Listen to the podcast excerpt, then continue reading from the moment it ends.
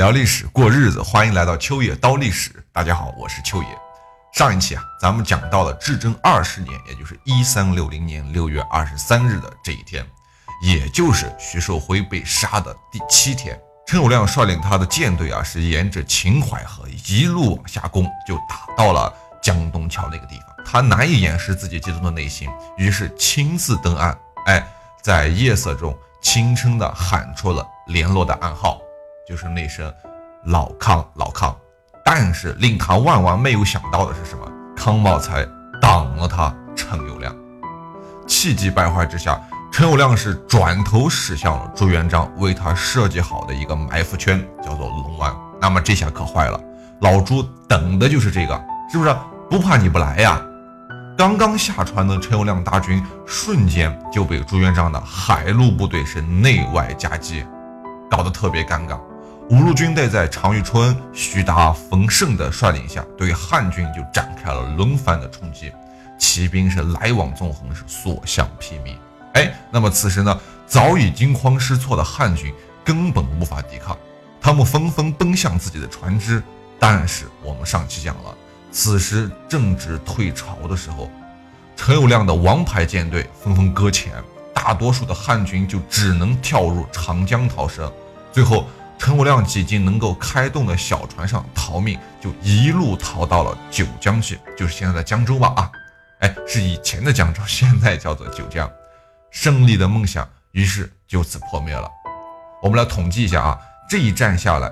汉军在战场上留下了两万多具尸体，七千名俘虏，而朱元璋的部队哈是几乎没有受到什么损失，还俘虏了一百艘大型战舰，当时我们说的航空母舰嘛，还有数百艘小船。哎，老朱借助这些船只，为即将到来的最后决战，也就是鄱阳湖决战做好了准备。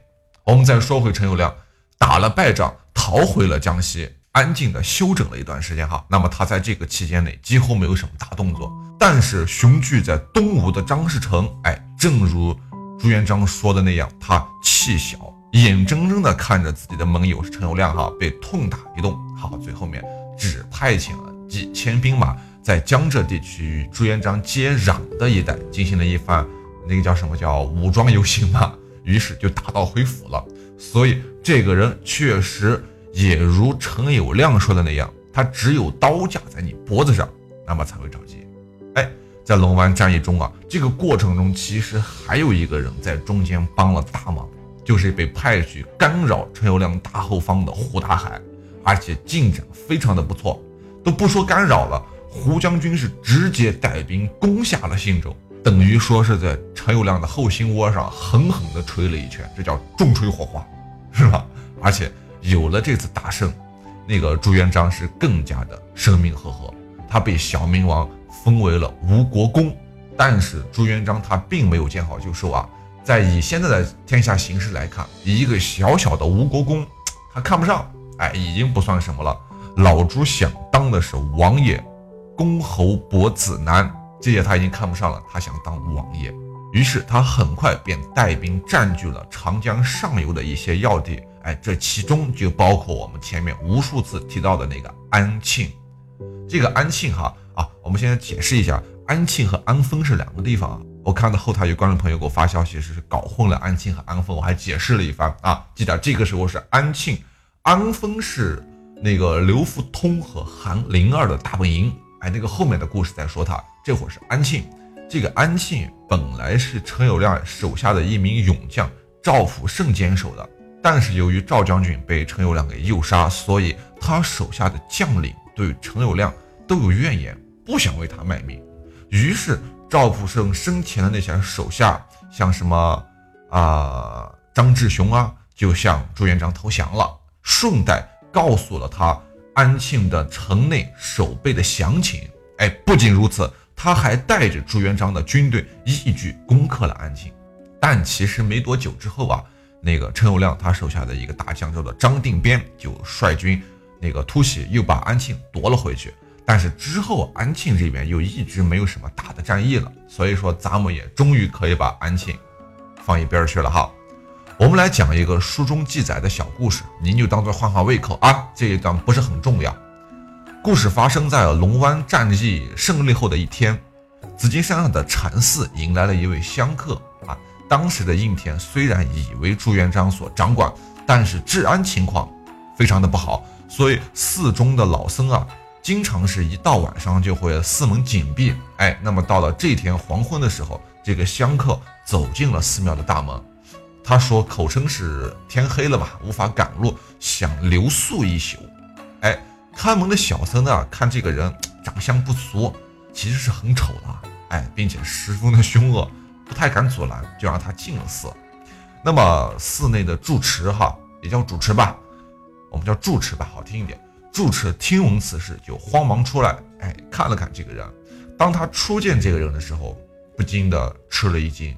这位住持他毕竟是一个见过大场面的人，但是在细微之下看这个人身上，这位香客身上竟有着一股豪迈之气，哎，并且有一把宝剑在身侧，所以他暗中揣测这个人极有可能是外出打劫的盗贼，哎，像这种人一般是不能得罪的。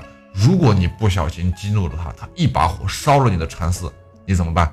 那个时候的和尚可是有老婆孩子的。所以呀，他就做主，哎，留他一晚上嘛，客客气气的，第二天就走你的，是吧？那么此人正是应天的主人朱元璋。哎，在龙湾战役之后，他也有些得意啊，所以就经常的微服出访。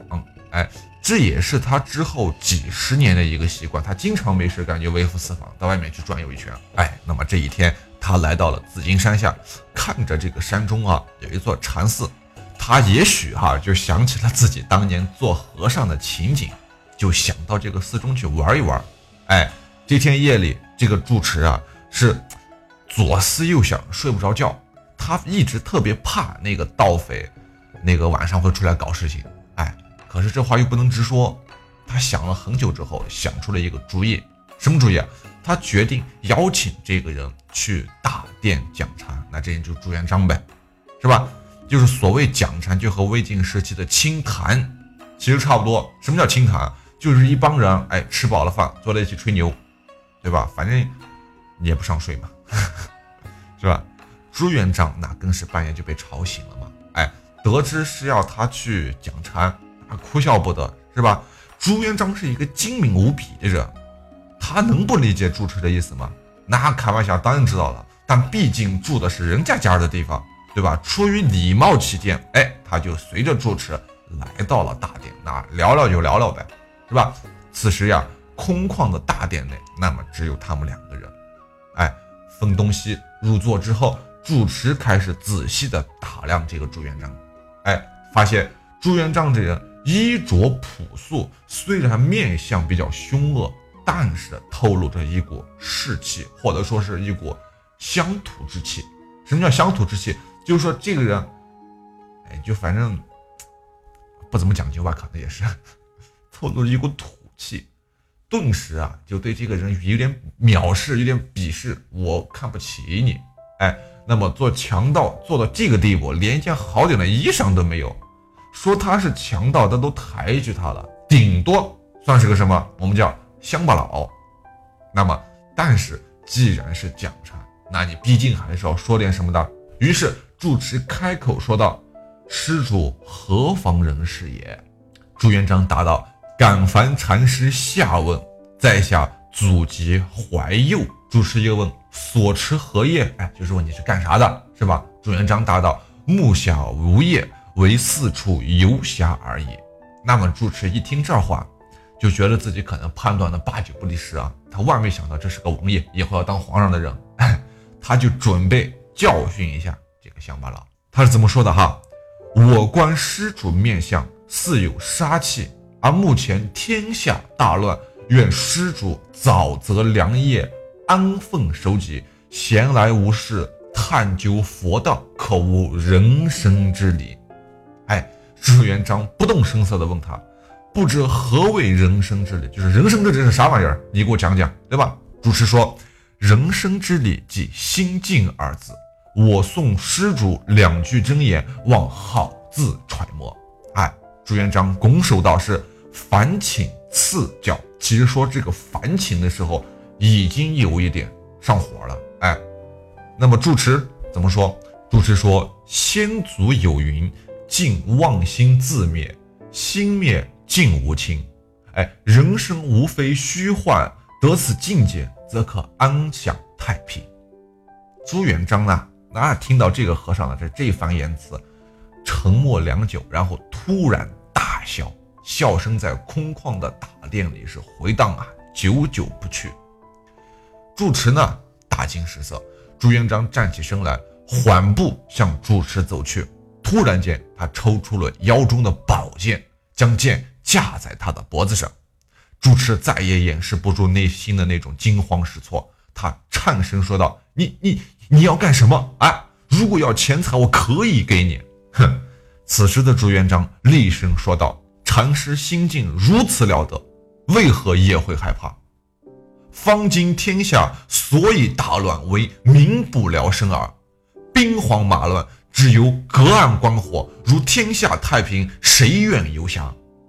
如尔等人，饱食终日，娶妻生子，只是妄谈心境，苟且偷生。可耻！言毕，朱元璋是挥剑回鞘，朝着自己的禅房走去了。哎，那么住持直到此时才发现，眼前的这个人衣着朴素，但是实在是深不可测。他对着朱元璋的背影。大声喊道：“贫僧有眼不识泰山，敢问施主高姓大名？”朱元璋的背影并没有停留，是越走越远。主持闺房是一夜未眠呐，他的直觉告诉他，这是一个非常了不起的人物。他决定第二天一定要问个明白。嗨，但是第二天他起身之后，跑到朱元璋的禅房。发现已经人去房空，在大殿的壁上用的朱砂写着几行大字，咱们念一下，是一首非常有气派的诗啊，叫做“杀尽江南百万兵，腰间宝剑有血腥。老僧不识英雄汉，只管小小问姓名。”哎，这一段小小的故事就完美的呈现出了朱元璋的那种威严与霸气。我们能从他的身上看出来，朱元璋真着有一种天选之子的感觉。哎，至正二十一年（一三六一年），这时候朱元璋他觉得火候可能差不多了，于是决定亲征陈友谅。